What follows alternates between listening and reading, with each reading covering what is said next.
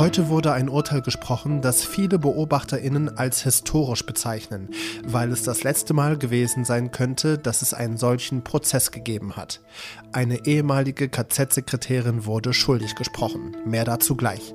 Außerdem reden wir über den Besuch der deutschen Außenministerin in Nigeria und über die neuesten Entwicklungen im Fall der gestohlenen Juwelen aus dem grünen Gewölbe in Dresden.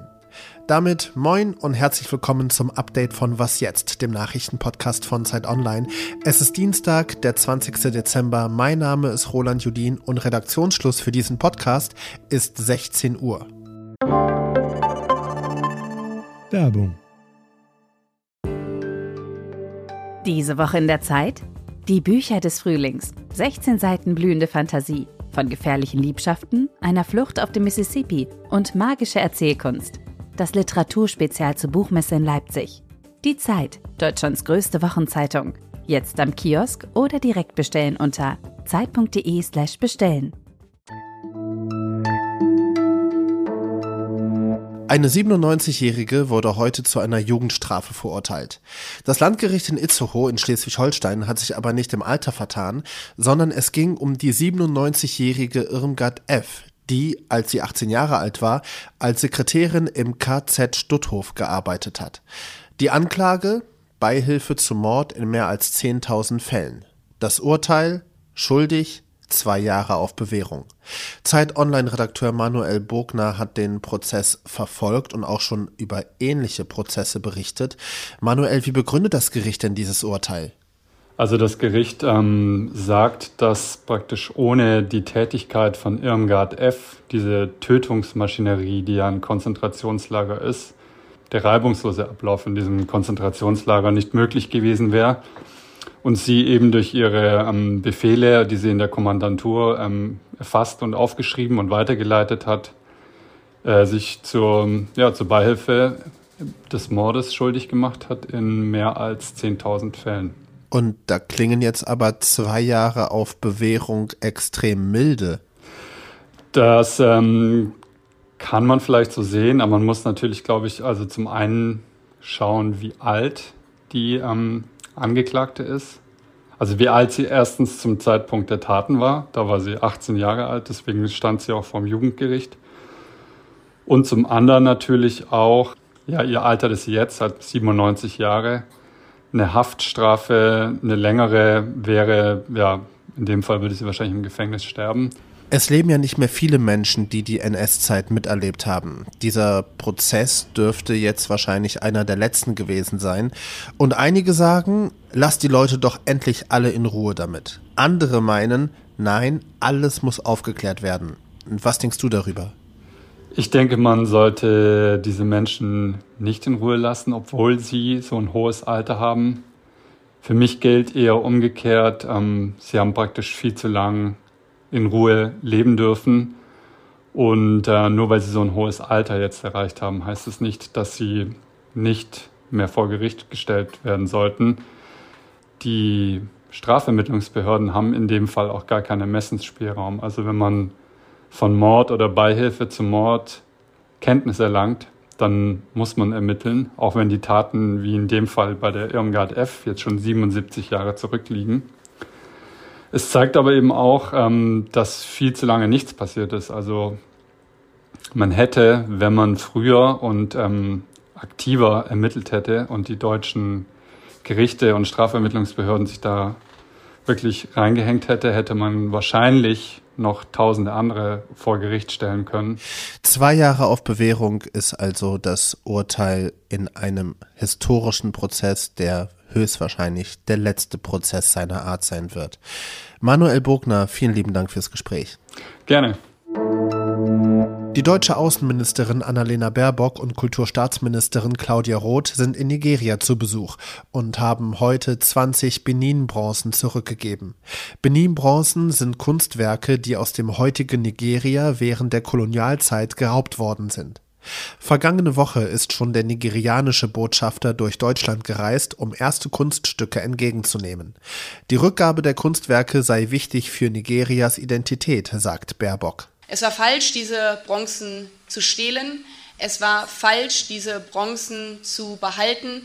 Und es ist mehr als überfällig, dass diese Bronzen in ihre Heimat zurückkommen. Außerdem hat Baerbock ihren nigerianischen Amtskollegen Geoffrey Oniyama in der Hauptstadt Abuja getroffen. Beide haben betont, wie wichtig die Zusammenarbeit im Kampf gegen den Klimawandel sei.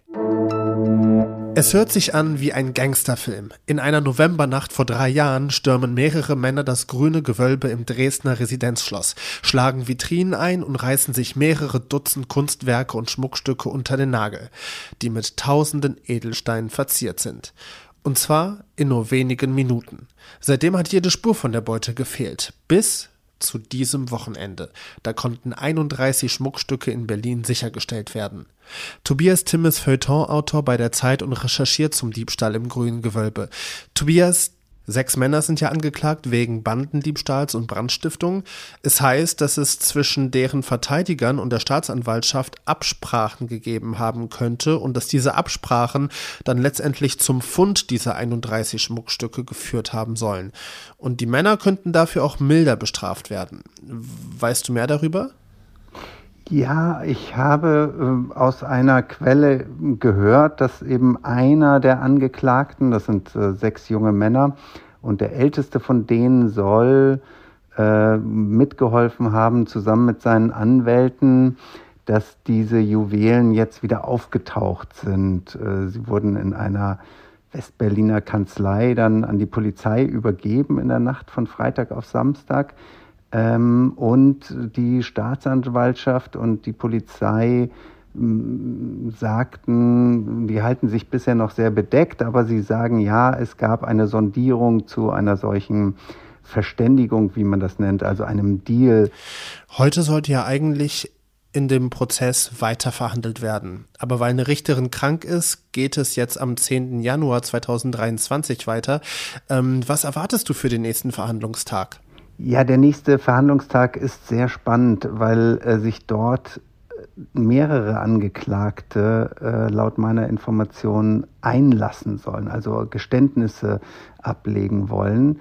Und in diesen Geständnissen äh, wird dann hoffentlich auch deutlich, ähm, wie die Täter eigentlich in das Museum reingekommen sind. Also ob sie einen Insider hatten, der ihnen den Tipp gegeben hat, an welches Fenster sie gehen sollen. Es war nämlich erstaunlich, mit welcher Kenntnis äh, die Täter da vorgegangen sind, dass sie sich eben genau jenes Fenster ausgesucht haben, das durch eine Alarmanlage nicht richtig geschützt war und dass sie vor dem Einbruch auch einen, einen Stromkasten und eine Telefonleitung in Brand gesetzt hatten, die für die Versorgung der Umgebung dieses grünen Gewölbes zuständig ist.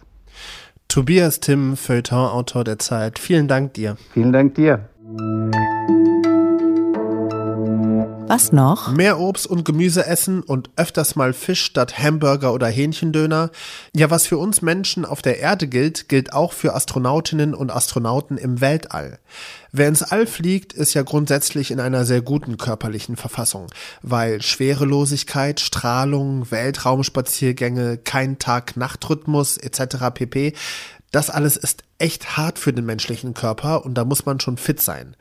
Aber während der Zeit im All könnten die AstronautInnen auch noch fitter sein, wenn die gefriergetrockneten und vakuumierten Mahlzeiten ausgewogener wären. Das haben Forschende der NASA in einem Experiment herausgefunden. Wer sich in geschlossenen und schwerelosen Räumen gesünder ernährt, hat weniger Cholesterin und weniger vom Stressmarker Cortisol. Das war das Update. Morgen früh ist mein Kollege Janis Karmesin für Sie da. Er spricht unter anderem über die Streikwelle in Großbritannien.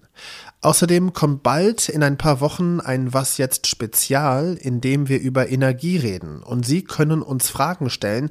Schreiben Sie uns einfach an wasjetzt.zeit.de und fragen Sie uns alles, was Sie schon jemals über Energieversorgung wissen wollten. Mein Name ist Roland Judin. Schönen Abend Ihnen.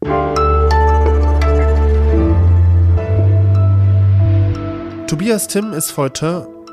Tobias Tim ist heute. Wie spricht man das Wort aus?